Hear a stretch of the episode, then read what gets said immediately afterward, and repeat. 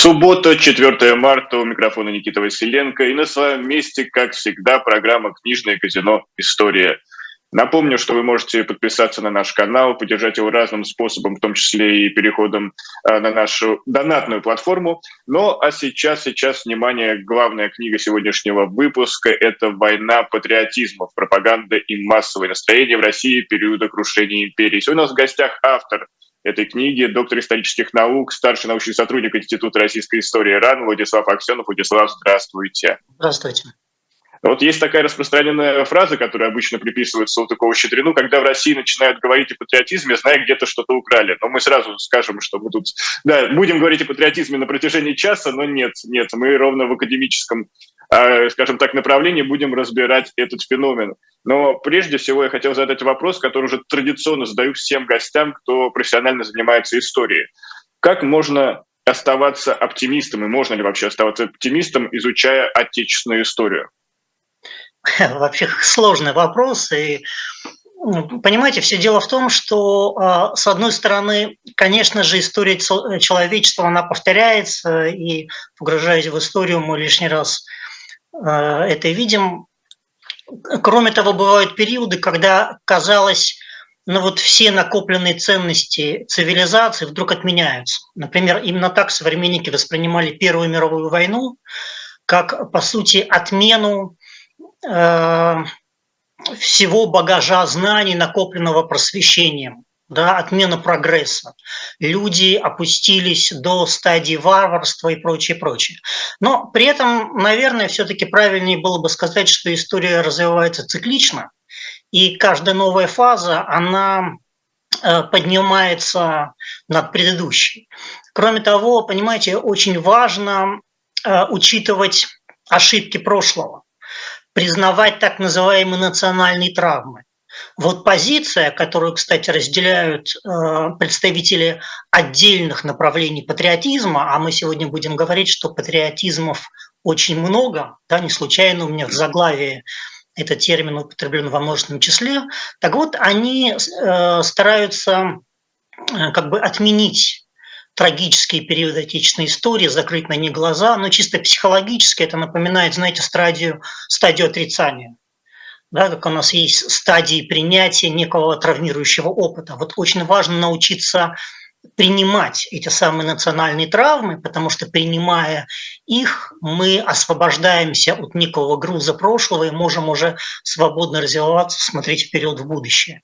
В этом смысле, я думаю, все-таки история очень многому учит, и в том числе из нее можно извлечь некие практические смыслы. И вот в книге вы обратили внимание, что феномен патриотизма существует как минимум в трех изменениях, в измерениях чувств, идей и поведения. И вот сейчас вы сказали, что действительно идет некая цикличность исторического процесса. И вот в плане измерения идей и поведения, насколько э, а, все повторяется именно с точки зрения российского патриотизма, именно в контексте идей и поведения? Ну, вы знаете, изучая историю этого феномена, мы постоянно да, наталкиваемся на какие-то прямые аналогии, как я уже сказал, в общем-то, история это на каждом своем шагу, да, на каждом своем этапе показывает. Ну, наверное, отчасти э, потому, что человек – это такое биосоциальное существо, э, очень часто людьми, особенно массами людей, руководят инстинкты, эмоции, эмоции более-менее изучены, да, есть базовые пять эмоций, есть социальные эмоции, которые накапливаются в процессе развития э, человеческого общежития. Например, к таким эмоциям относится стыд – да, некоторые э, психологи считают стыд именно социальной эмоцией, которая не дана изначально человеку.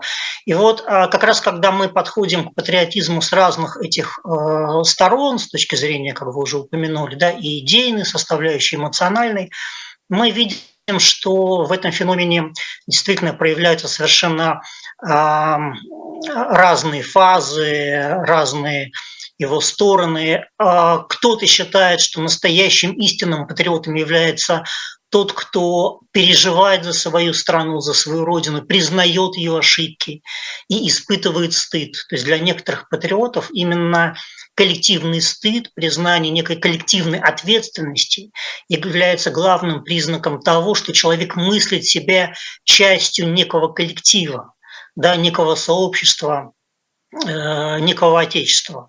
Другие нет, другие не разделяют эту самую ответственность, э, полагая, что нет, я не виновен, происходящем, соответственно, мне не за что испытывать этот самый стыд. Но, а, как показывает, в общем-то, исследование вот этой эмоциональной природы патриотизма, наверное, настоящий патриот, если можно, конечно, говорить о настоящем каком-то истинном патриотизме, слишком уж много всего противоречивого намешано в этом феномене, то этот настоящий патриот должен испытывать всю гамму чувств и э, чувство гордости за свое отечество, и чувство стыда за него, и гнев, да, и скорбь и так далее. Если человек зацикливается на какой-то одной эмоции, на каком-то одном чувстве, мы можем говорить, что это эмоционально недоразвитый патриот. В свое время Некрасов написал такие строчки «Примиритесь же с музой моей, я не знаю другого напева, кто живет без э, кто живет э, без гнева, тот не знает э, родины своей. А, то есть вот весь этот комплекс эмоций, да, он должен лежать, наверное, в основе патриотического мышления. Но с идейной стороной патриотизма все на самом деле еще сложнее, еще хуже, потому что, с одной стороны, понятно, когда ведутся войны, а по разную сторону да, а фронта поднимаются одни и те же патриотические знамена. Если мы говорим о Первой мировой войне, допустим, Вильгельм II и люди, стоящие за вот этой идеей пангерманизма, считали себя патриотами. По другую сторону фронта развивались, допустим, панславистские идеи, да, и Николай II, и добровольцы, которые шли из России на вот, поля сражений, они тоже считали себя патриотами. Но это более-менее все понятно. Да? Идет война, столкновение не просто стран, как тогда пытались представить столкновение рас, цивилизаций, но проблема в том, что даже внутри отдельно взятой страны в период политических кризисов мы обнаруживаем ту же самую войну патриотизмов, потому что и декабристы с патриотическими знаменами да, выходили на Сенатскую площадь, и народовольцы Александра II взрывали, тоже из патриотических побуждений. Эм, революция 17 года, особенно февральская революция, это была революция патриотических эмоций, патриотических чувств. В то же время консерваторы э, проводили свои репрессии, да, в ссылки отправляли неравнодушных молодых людей, которые болели за то, как живет их родной народ, тоже по патриотическим мотивам. То есть мы видим, что знаменами патриотизма, как таким, знаете, фиговым листком прикрываются совершенно разные э, политические силы. И в этой связи, конечно, существует вопрос, встает вопрос, а вообще э, существует ли патриотизм как некая такая объективная реальность. Да, вот. А вот а, говоря о патриотизме как об объективной реальности, не можем ли мы сказать, что олицетворением российского патриотизма являлся упомянутый вами государь Николай II, потому что его чувства, идеи и поведение, они как лебедь и рак и щука в басне Крылова, они просто шли в разные абсолютно направления. И вот тем самым весь этот сложный феномен показывал сложность вот этого патриотического э, чувства в России. Но вы знаете, я вообще не склонен говорить о каком-то особенном российском патриотизме, потому что, как я уже сказал, это феномен больше психологический. И в этом смысле, э, если мы сравниваем, допустим, э, тот психоз, который в годы Первой мировой войны развивается в России, то он мало чем отличается от такого же психоза, скажем, в Германии, в Австрии, Венгрии или у наших союзников, Англии, Франции. То есть а, патриотизм – это с психологической точки зрения, знаете, есть такое понятие постправды, да, его ввел в научное оборудование в 90-х годах э, сербский журналист э, Стив Тесич, анализируя политику Соединенных Штатов Америки, правительство, он обратил внимание, что в периоды там, кризисов, Уотергейтского скандала и так далее, при вроде бы очевидной лжи э, правительства, тем не менее значительные массы были готовы поверить этой лжи, понимая, что не все чисто, ради сохранения психологического комфорта. А, так вот, эмоция патриотизма и идеология патриотизма, она обнаруживает, в общем-то, близкую функцию. Люди очень часто, понимая противоречивость этого феномена, тем не менее прикрываются патриотической фразеологией для того, чтобы сохранить чувство некого внутреннего комфорта, да, чтобы не потерять э, ну, психологическую стабильность. Э, вот был, допустим, такой известный литератор, старший брат э, тоже не менее известного э, врача Боткин. Да, и э, когда произошло второе польское восстание 63-64 годов, оно раскололо очередной раз российскую общественность, на вот именно по этому патриотическому, скажем так, да, а, руслу значительная часть российского общества, образованного общества, конечно же, не приняла то, как а, правительство Александра II пытается жестко подавить это восстание. Кроме того, на международной арене начинают раздаваться голоса о том, что необходимо вынести решение польского вопроса на значит, международный уровень, патриоты воспринимают это в качестве попытки вмешательства во внутренние дела Отечества. И, по сути, вот 63-64 год – это развитие военной тревоги, когда люди ожидают повторения событий Крымской войны, да, когда Россия оказалась вот одна, по сути, перед лицом э, ведущих европейских держав, и это все привело к унизительному поражению, да, подписанию Парижского договора. И вот тогда очередной раз провозглашается принцип его сформулировал в свое время пьяный немецкий, э, американский морской офицер Дикатур «Right or wrong our country». Да, то есть неважно, права или нет, это все равно наша страна. И вот этот Боткин, он а, активнее всего начинает пропагандировать этот призн, э, принцип и признавая то, что Россия поступает не по-христиански, да, что Россия изначально не права, потому что Польша имеет как бы исторические основания да, вот для своей независимости, для самого самоопределения, он говорит, что все равно мы должны учиться, э, признавая даже свои ошибки, учиться жить, э, не ощущая стыда за свое отечество.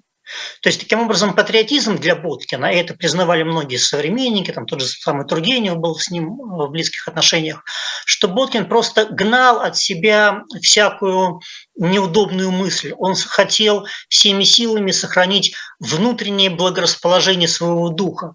И любая идея, то, что могло поколебать его вот эту психологическую стабильность, да, им тут же отметалось. И патриотизм тогда, вот эта вот позиция, права или нет, все равно это наша страна, это своеобразная такая попытка психологической компенсации некой внутренней, опять-таки, травмы, да, некой психологической неудовлетворенности.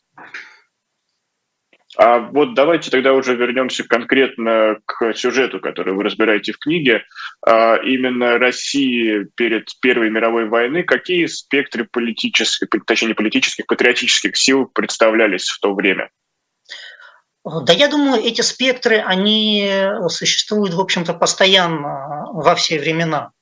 Да, как я уже сказал, э, мы можем выделить разные типы патриотизма. Откуда вообще берутся эти типы? Мы говорили об эмоциональной природе, да, можно говорить об идейной составляющей. Но вообще, наверное, нужно пару слов сказать об истории да, самого понятия. Термин «патриот» был известен еще в эпоху античности, но тогда он употреблялся в значении «соотечественник». Ну, то есть патриотом является любой мой земляк, да, любой соотечественник. Причем, как правило, патриотизм существовал э, в такой локальной своей форме. То есть соотечественник не житель, как э, некой, некого государства или тем более империи, да, чего, понятно, в эпоху античности еще не было, а житель вот непосредственно моей земли или этого самого полиса.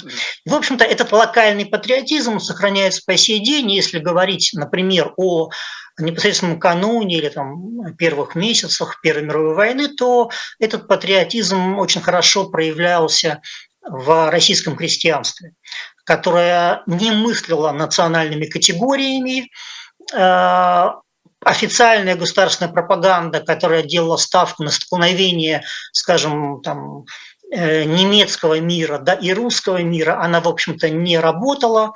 И ходил даже такой популярный анекдот, э, карикатура была в журнале новый сатирикон на его тему опубликовано, как в некую деревню приезжает агитатор объяснить крестьянам, ради чего, собственно, началась Первая мировая война, какие существуют блоки, да, там центральных держав, антанты. Вот долго-долго он рассказывал крестьянам, ну и в конце концов, в заключительной части своей речи он спрашивает, есть ли вопросы, встает крестьянин, говорит, да, вот все понятно, а пскапские-то за нас или нет? Да, и вот этот вот уровень локального патриотизма, он, кстати, был очень хорошо виден и генералом на фронте, об этом писали там, в своих воспоминаниях тот же самый э, Брусилов, Деникин. Э, Милюков об этом говорил. Да? То есть вот крестьяне продолжали жить таким локальным э, сообществом. И в этом, в общем а, а не было, извините, я э, уточню, не было в этом какого-то конфликта, что, например, там, не знаю, э, жители одной губернии не хотели идти в атаку с другими, и, с представителями другой губернии, или вот что-то в таком ключе? Ну, вы знаете, э, если говорить именно о фронтовой э, повседневности, да, тут нужно опять-таки иметь в виду психологию, когда человек, даже пацифист, оказывается в экстремальных условиях, на войне он понимает, что он может выжить только в том случае, если он принимает общие правила игры. Да, и э, на фронте, конечно же, действуют несколько иные правила, но в принципе мы можем, да, наверное, обнаружить некие локальные особенности патриотизма. Допустим, крестьяне тех э, губерний, где особенно остро э, существовала нехватка земли, они иногда добровольцами даже шли на войну, потому что распространялись слухи о том, что всем победителям дадут землю. А вот, например, сибиряки часто говорили, что у нас земли хватает, поэтому нам воевать не за что. Пусть там воюют, не знаю, те же самые там жители э, центральной губернии. Да? Вот это локальная форма патриотизма. Допустим, продолжая разговор об эволюции этого термина, а в более-менее таком современном виде патриотизм как идеология, он начинает формироваться в XVIII веке, и особенно в эпоху французской революции. Потому что именно лозунг, вот тоже патриотический лозунг «Свобода, равенство, братство», который подняли на своих знаменах французские революционеры, он на долгие годы, десятилетия и стал, в общем-то, идейной основой этого феномена. Но дальше, опять-таки, с патриотизмом произошла весьма характерная инверсия, она характерна для многих э, понятий. Сначала это было революционное, такое оппозиционное да, течение, но как только революция побеждает, как только главные патриотические символы превращаются в символы государства, Марсельеза, как патриотическая песня, становится гимном, триколор, да, как патриотический флаг, становится государственным флагом. Тут же во Франции патриотизм превращается уже в консервативную идеологию. И здесь можно тоже вот из исследуемого мной периода привести любопытный казус, когда в России в феврале 17 года происходит революция, то тоже одной из главных песен становится э, рабочий. Рабочая Марсельеза. Нам да. не нужно золотого кумира, ненавистен нам царский чертог. Да, это, слова этой песни писал Лавров, да, известный народник. Там слегка была изменена мелодия французской Марсельезы, но тем не менее французы, которые, напомню, да, были союзниками по Антанте, и которых довольно много было в тот момент в Петрограде, они с удивлением слышали свой гимн и спрашивали у революционеров, как вы можете петь эту консервативную песню? Нужно же петь что-то революционное. Да? Вот такое вот любопытное столкновение да, двух патриотизмов, французского консервативного и а, российского революционного. Так вот, в XIX веке этот локальный патриотизм превращается в национальный патриотизм. В XIX веке, веке начинаются бои за нацию, начинается разработка этого феномена. В общем-то, ведущие мыслители понимают, что понятие нация, она очень аморфна, и в то же время зиждется на символах, на исторической мифологии, которая очень часто противоречит, в том числе историческим фактам, и э, очень важно, чтобы эта историческая мифология поддерживала некие общие единые национальные чувства. И вот, собственно говоря, этот, эта новая форма патриотизма, национального патриотизма, она начинает активно тоже пропагандироваться и властями, и разрабатываться российскими мыслителями.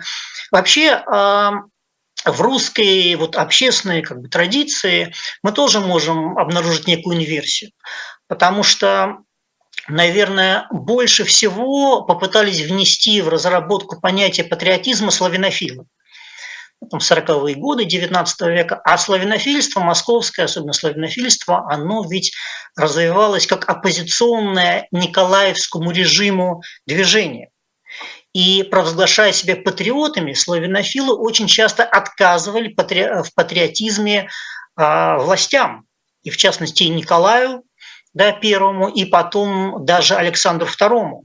И э, даже Э, в одним из своих значит, указов э, Николай I распорядился поменьше патриотизма, э, потому что воспринимается да, все эти разговоры именно как оппозиционные.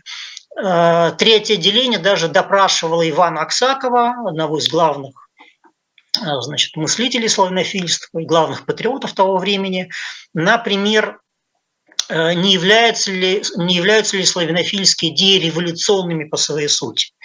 И Аксакову пришлось доказывать, что нет, мы не революционеры ни в коем случае. Да?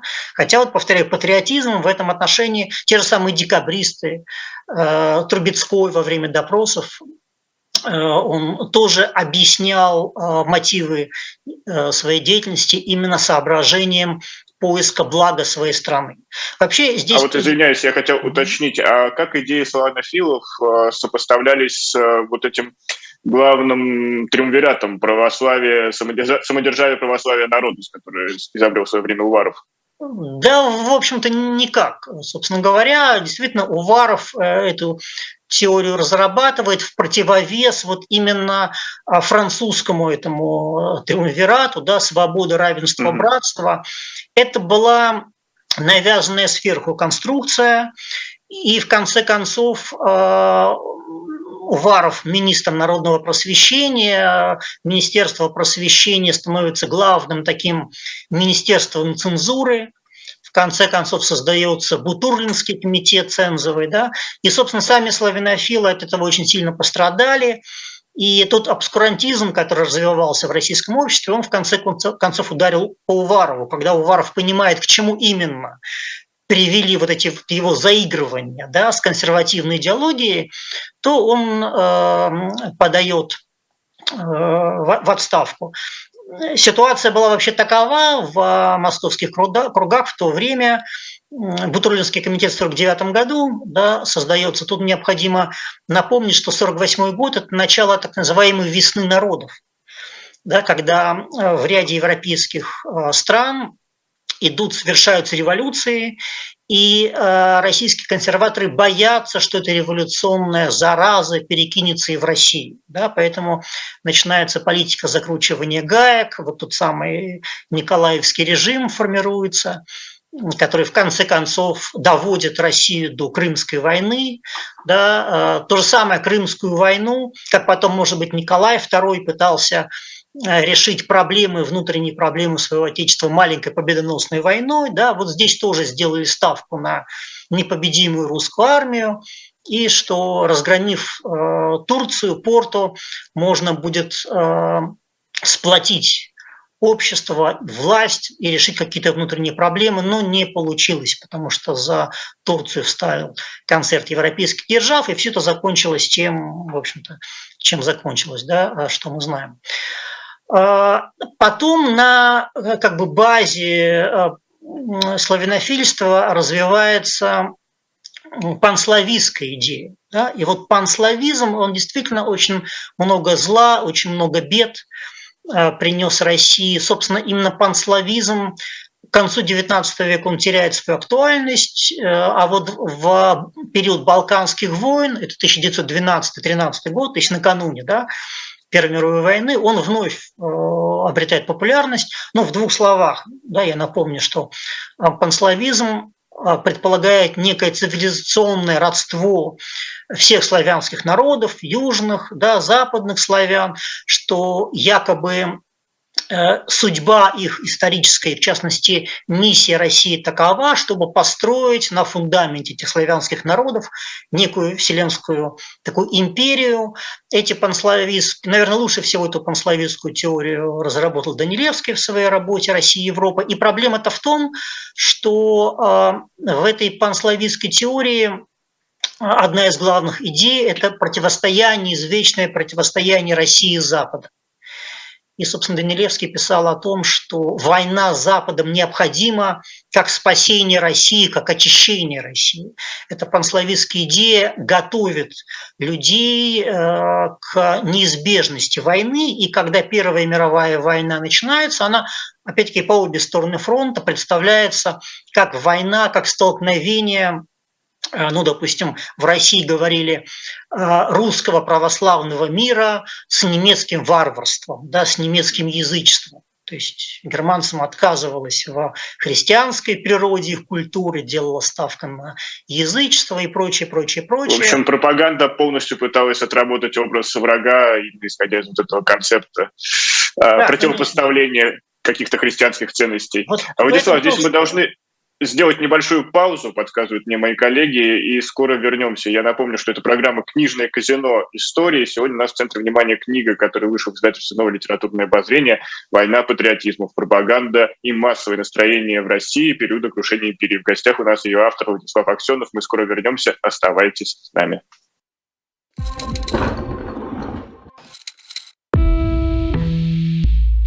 Вы лучше других знаете, что такое хорошая книга. Мы лучше других знаем, где ее можно купить. Книги на любой вкус с доставкой на дом. Интернет-магазин «Shop Diletant Media».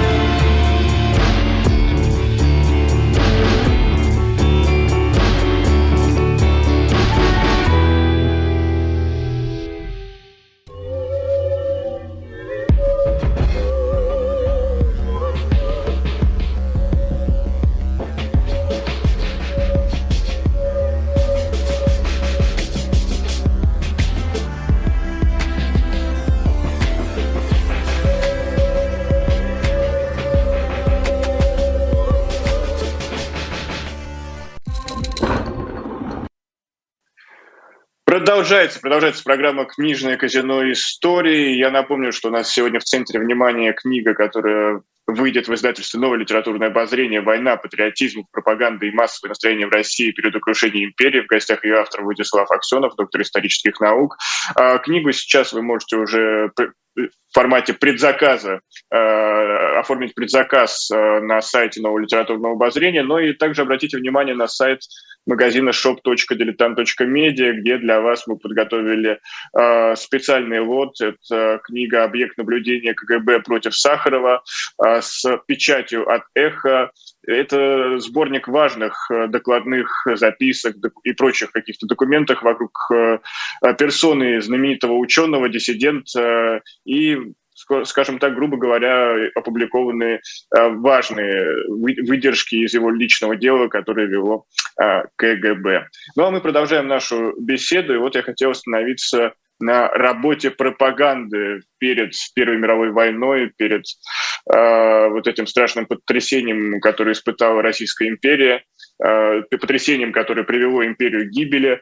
Э, насколько пропаганда создала такие, не знаю, какие-то воздушные замки для э, россиян, что в итоге э, крушение империи стало неизбежно, в том числе и благодаря тому, что пропаганда э, делала свою работу ну, не звону рук плохо, но именно создавала какие-то воздушные замки. Вы знаете, дело в том, что пропаганда, она в принципе в такой вот, наверное, вульгарной своей форме обречена на провал, так как любое общество имеет очень сложную организацию, оно атомизировано на определенных этапах истории. Если говорить о России кануна Первой мировой войны, то одно дело – это крестьянские слои, необразованные или малообразованные. Другое дело – это а, скажем, образованная интеллигенция, да, а, городские обыватели. Поэтому общие формулы пропаганды ее в принципе нельзя. да, изобрести. Поэтому пытались действовать в разных направлениях, иногда э, противоречивых. Но вот если говорить даже об образованных слоев российского общества, которые пытались, что ли, вот, развить эти самые идейные патриотические основы либо на базе там, национального патриотизма, либо там, патерналистского патриотизма. Существовал еще и расовый, например, патриотизм. И хотя расизм в большей степени был, скажем, э, характерен для той же самой Германии, Франции, Англии, тем не менее русские патриоты тоже брали себе на вооружение расовую терминологию. Когда началась война, такой правый монархист, консерватор Владимиров, он опубликовал статью «Война раз, да, пытаясь представить столкновение России и Германии как столкновение двух рас, но при этом, что интересно, и немцев, и э, славян, русских он считал представителями одного арийского племени. Да. Вообще, а говоря об э, итогах вот этой пропагандистской кампании можно сказать, что, конечно же, они привели к психологическому кризису, э, к жуткой э, каше в головах. И если мы анализируем публицистику, скажем, российской интеллигенции, вот непосредственного кануна Первой мировой войны и первых месяцев войны, мы видим, как сильно поменялись э, идеи. Те, кто, например, до этого, до войны критиковал государственный шовинизм, теперь сам, сами э, заражаются шовинистической риторикой. Э, те, кто вроде бы пытался устоять на каких-то пацифистских позициях, да, теперь пытаются там меч снять с ржавого гвоздя. Но об этом очень много можно говорить. Скажем, философ Ильин который буквально там в январе еще 2014 года рассуждал почти что ли с толстовских позиций да, относительно возможного, возможной европейской войны, он э, в 2015 году развивает э, такое понятие, как духовная оборона. Да, что во имя патриотизма человек должен действовать э, в рамках духовной обороны, и эта духовная оборона предполагает в том числе нападение на соседние государства. Да, ну вот такая каша в головах. Его нисколько не смущало. Вот Ильин, да, Ильин самым своим таком Понятно, что такие же идеи, допустим, мы обнаруживаем и по другую значит, сторону фронта. Такой был Замбарт, известный э, социолог э, немецкий, который тоже до войны выступал с позиции культурного патриотизма, критиковал национальный патриотизм. Вообще нужно сказать, что европейские умы, включая и российские умы, они э, разговоры о патриотизме воспринимали ну, как проявление дурного тона. Да, в общем-то, идейные дискуссии XIX века показали, что во многом это пустые разговоры, вот вы не случайно да, начали сегодняшний разговор о значит, Салтыкове, Щедрине, Чехов э, тоже смеялся над патриотизмом. У него есть такая шутка, что если вам изменила ваша жена, радуйтесь, что она изменила вам, а не родине. Вот. То есть, в общем-то, э, люди образованные понимали, что за этим очень часто ничего серьезного не стоит. И вот этот самый Замбард, который развивал в противовес национальному патриотизму понятие культурного патриотизма, в годы Первой мировой войны он тоже заражается значит, национал-шовинизмом, причем, знаете, в таком очень близком духе к фашистской идеологии. Хотя потом, в итоге, когда фашисты, национал-социалисты приходят к власти в Германии, как раз-таки книги Замбарта оказываются под запретом. Вот. То есть, говоря об успехах этой патриотической пропаганды, ну, единственный их успех в кавычках – это вот полная разруха в головах, которая в конце концов э, только усилила неприятие российского общества от этого а, термина и в конце концов дискредитировав власть, а, которая была слишком навязчива в своей патриотической пропаганде, подвела страну к революции 17 года. То есть революция... А можем ли мы здесь тогда говорить, что в том числе и большевикам помогло то, что они исходили не из патриотических соображений, а из идей э, такого, ну, их лозунга «Пролетарии всех стран объединяйтесь», идеи интернационализма. Может быть, это им в том числе тоже помогло удержать власть? Вы знаете, в начале 20 века начинается дискуссия, ее сами социалисты, э, в общем-то, э, инициировали, э, совместим, совместим ли социализм и интернационализм с патриотизмом. Потому что представители так называемой буржуазной, либеральной науки, они очень часто обвиняли социалистов, революционеров в том, что тем чужд естественный патриотизм, да, вот это чувство отечества, отталкиваясь от а, слов, которые были прописаны в манифесте Коммунистической партии Маркса Энгельса да, о том, что пролетарий, у пролетариев нет своего отечества.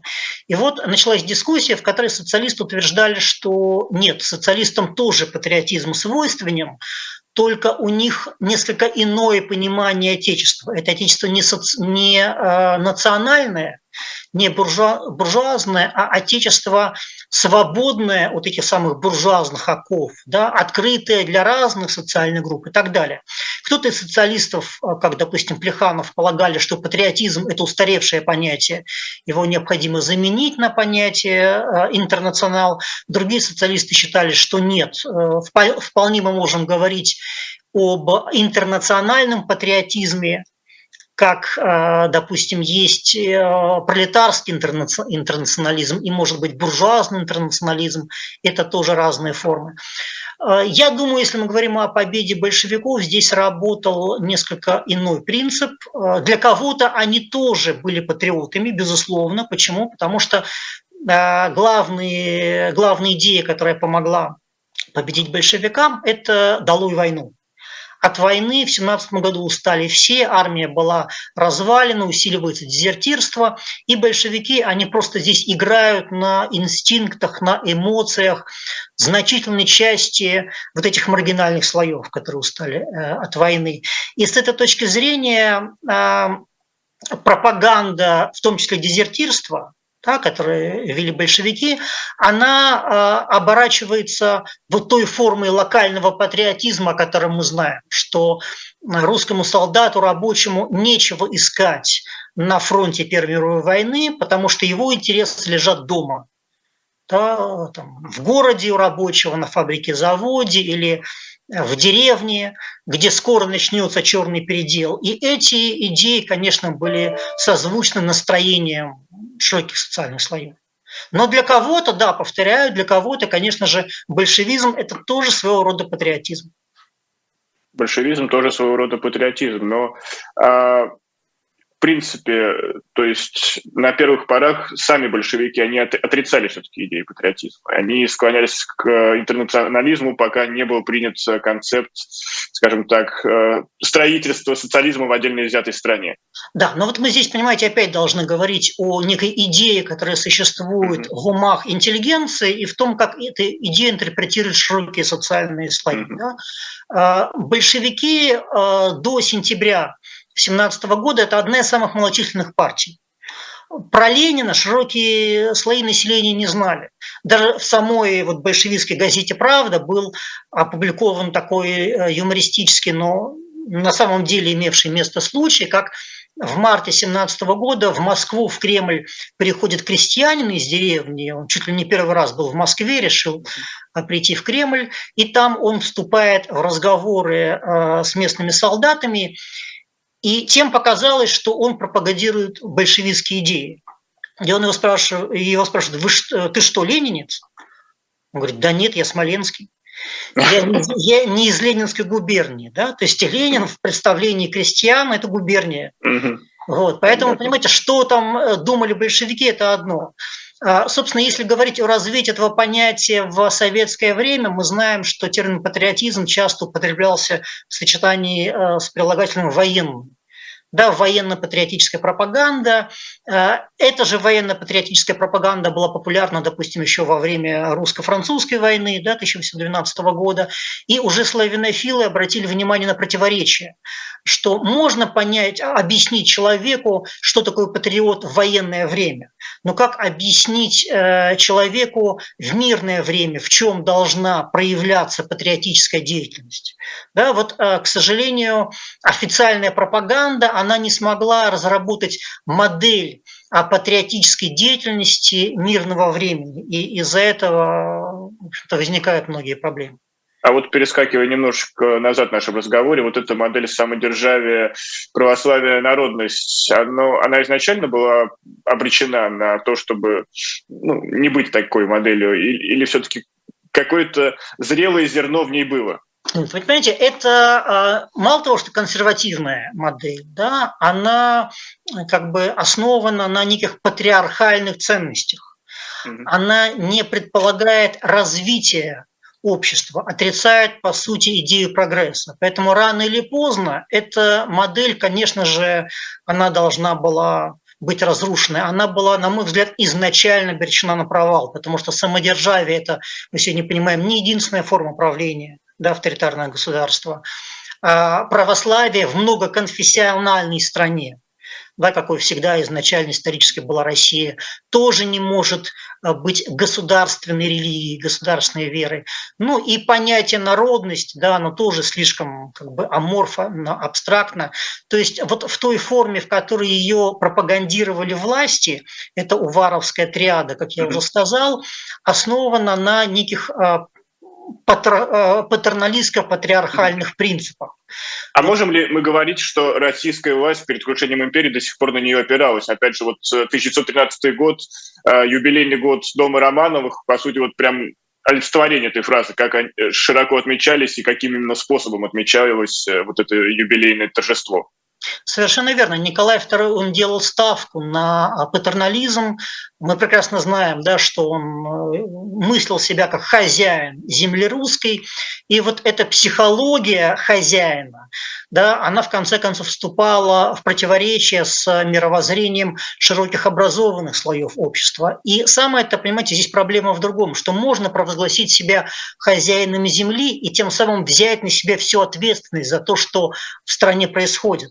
Но когда широкие массы понимают, а, тот кризис, которому, а, который в стране развивается, а война – это, конечно же, трагедия, то этому а, представителю власти, да, этому главу государства переадресуется вся ответственность.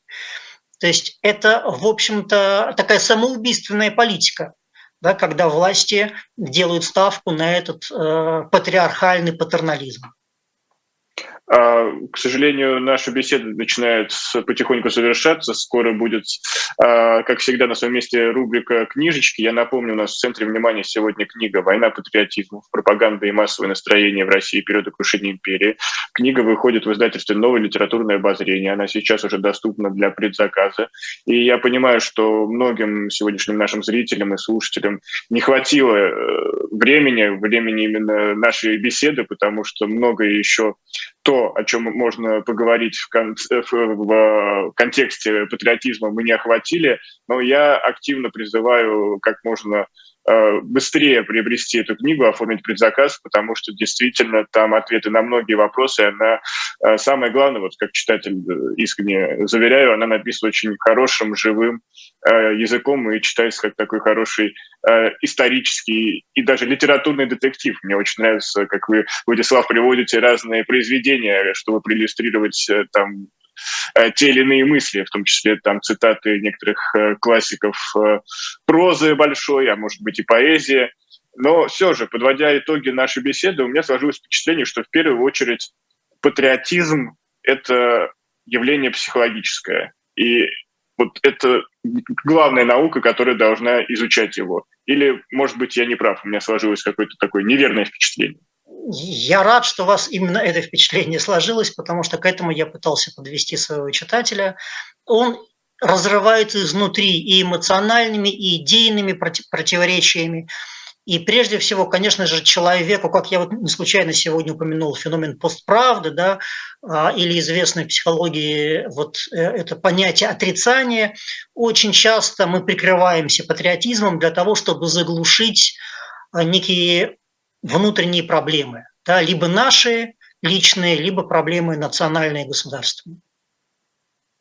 Что ж, э, спасибо большое за беседу. Я напомню, что у нас в гостях э, доктор исторических наук, старший научный сотрудник Института российской истории Владислав Аксенов. И сегодня мы говорили вокруг книги э, «Война патриотизмов. Пропаганда и массовое настроение в России периода крушения империи». Обязательно, как говорится, требуйте в киосках «Союз печати». Владислав, еще раз спасибо и надеюсь, спасибо. до новых встреч. Всего Спасибо. доброго. Но а сейчас э, традиционная рубрика «Книжечки» в нашем эфире. Я уже вижу, как в нашу студию буквально влетает э, Николай Александров, и я передаю ему слово. Николай, приветствую. Э, Никита, привет. Э, я э, хотел сегодня рассказать об одной книжке, которая мне кажется чрезвычайно важной ну, по целому ряду причин. Э, начну я с того, что это книжка о войне, которая называлась в советское время Белофинской, если кто помнит советские учения, а потом советско-финской войной. А в самой Финляндии эта война называлась э, Зимней войной, ну, потому что она э, началась в декабре 1939 года и в 1940 году закончилась. Длилась она всего 105 дней. По э, целому ряду причин э, эта война э, как будто оставалась всегда на периферии сознания. И, в общем, даже многие из тех, кто изучали историю 20 века, об этой достаточно короткой войне, ну, по масштабам вообще 20 века, всего лишь 105 дней она длилась, э, знали, знали совсем немного. Ну и тем более, что эта война была заслонена затем э, э, Второй мировой войной, которая, в принципе, в это время уже, в общем, можно считать, что шла, если иметь в виду оккупацию Польши и военные действия в Польше. Ну а затем уже, когда начались масштабные события в 1940 э, году и в 1941 году, понятно, что э, война с Гитлером э, захватила уже мировое внимание, и советско-финская война или зимняя война как будто отошла уже на второй план. Это книга, которая вышла в издательстве «Центр Полиграф». Кстати говоря, это не первое издание. Почему-то и Одно из первых э, относилось еще, по-моему, к нулевым годам, чуть ли не в 2007 году впервые э, появилась эта книжка, теперь она переиздана. Авторы э, ее Элоиза Энгл и Лаури Паанин. Девичья фамилия Элоиза Энгл тоже Панин, она историк, жила и преподавала и занималась историей в Вашингтоне. А книга эта, в общем, можно считать, была делом ее жизни. А, и а, понятно, что писалась она в Америке, но при этом использовались самые разные материалы. Во-первых, огромные материалы библиотеки Конгресса США. Во-вторых, большое количество свидетельств и очевидцев. Помогали, конечно же, и Э, историки Финляндии и множество документов, э, которые вошли в эту книгу, которые использованы в этой книге. Это мемуары и свидетельства, собранные по разным историям и по прессе, в частности, финской прессе. Понятно, что помогало и, помогали и прибалтийские страны. Но, разумеется, Элайза Энгл цитирует и э, российские источники, и российские воспоминания – Э, воспоминания военных чиновников, воспоминания Хрущева, в которых, э, в которых едва ли не впервые были опубликованы данные, связанные с Зимней войной, свидетельства воспоминания других генералов э, из тех, что остались живы, и тех, что, из тех, кто принимал участие в советско-финской или, или Зимней войне. Книжка, конечно, сегодня это читается совершенно другими глазами. А, и а, какие-то вещи, конечно же, читателя могут удивить. Написана она достаточно легко, читается практически как а, исторический роман, поскольку там очень много живых материалов, поскольку очень много документов, писем, воспоминаний, описание просто самой обстановки. И и плюс к тому, эта книга не очень а, велика по своему объему, это всего лишь там 216 страниц. А в приложениях приводятся разного рода статистические данные, а, э, и, э, которые, в общем, помогают тоже понять, э, что, собственно, происходило.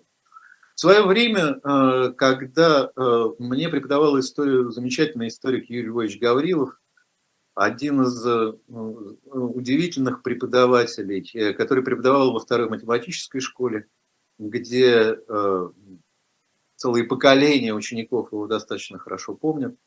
Фильм, который продюсировал Анатолий Голубовский, посвященный второй математической школе, назывался «Вторая и единственная». И там Юрий Львович довольно часто появляется, да, у него успели взять интервью Юрий Львович уже скончался, к сожалению, оставив книжки, о которых я, кстати, говорил в своих обзорах, которые вышли уже по, после, многие вышли уже после его смерти. Так вот, Юрий Львович э, э, э, опирался исключительно на статистические данные, но преподавал отстраненно от советских учебников. Он как раз со статистики и начинал. Как известно, в советской э, историографии да, э, э, Финляндия напала на Советский Союз, и в ответ на это Советский Союз ввел войска в Финляндию, начал военную оккупацию. Юрий Львович поступал очень просто. Он писал население Финляндии в одной табличке. Да? 4,6 миллиона человек. Население России 150 э, миллионов человек.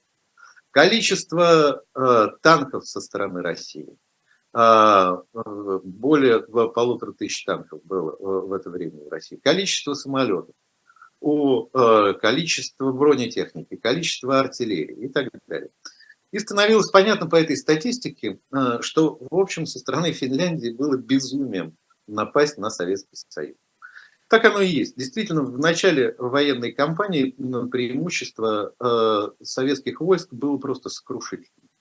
У Финляндии практически не было самолетов, не было танков вообще, не было бронетехники, э, не было средств борьбы, борьбы с танками, э, не было практически ничего. Э, была линия Маннергейма, но в э, книге достаточно э, подробно говорится о том, каким образом она была устроена и кто такой адмирал а, а, а, Маннергейм и какую роль он, собственно, сыграл военный, который получил военное образование в России, который участвовал в русско-японской войне, который прекрасно знал военную школу. Начиналось, на самом деле, говорится о подоплеке политической. Сталин решил отодвинуть границы, потому что границы проходили буквально в 20 километрах от Ленинграда. И поэтому основные силы были сосредоточены на, на Карельском перешейке. Э, для Советского Союза важны э, были э, некоторые острова и некоторые территории Финляндии для защиты Финского залива, для организации военных баз и некоторые территориальные претензии. Финляндия, плюс к тому, Финляндия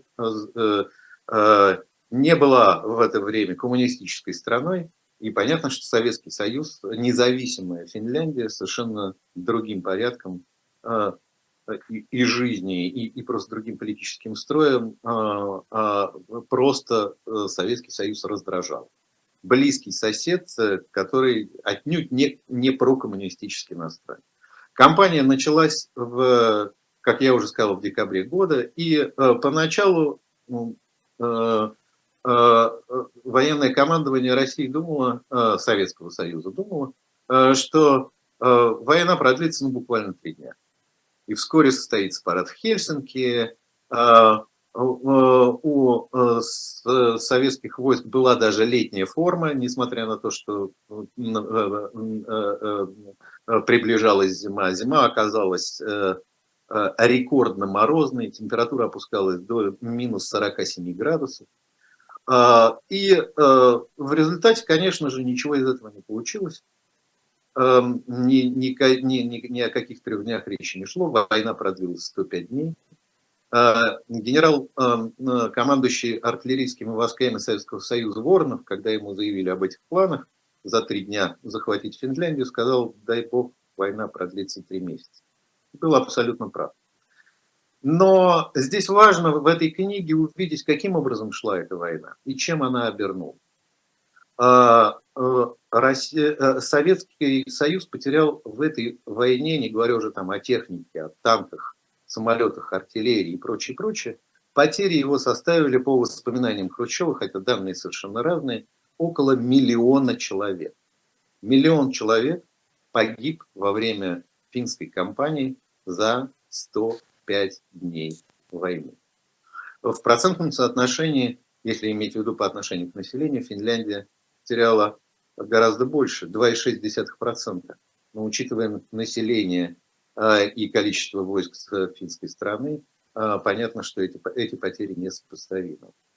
И а, вот этот подробный рассказ и взгляд на эту войну совершенно, совершенно другими глазами, конечно же, он в книге удивительный. Понятно, что сами авторы говорят, что могут быть неточности и ошибки, но сам взгляд и само представление, объемное количество документов, материалов, которые используются в этой книге, и сам рассказ об этой кампании, которая вроде бы закончилась победой Советского Союза, но по сути дела накануне Большой войны была поражением, заставила изменить всю армию, все командование. Некоторые генералы были расстреляны.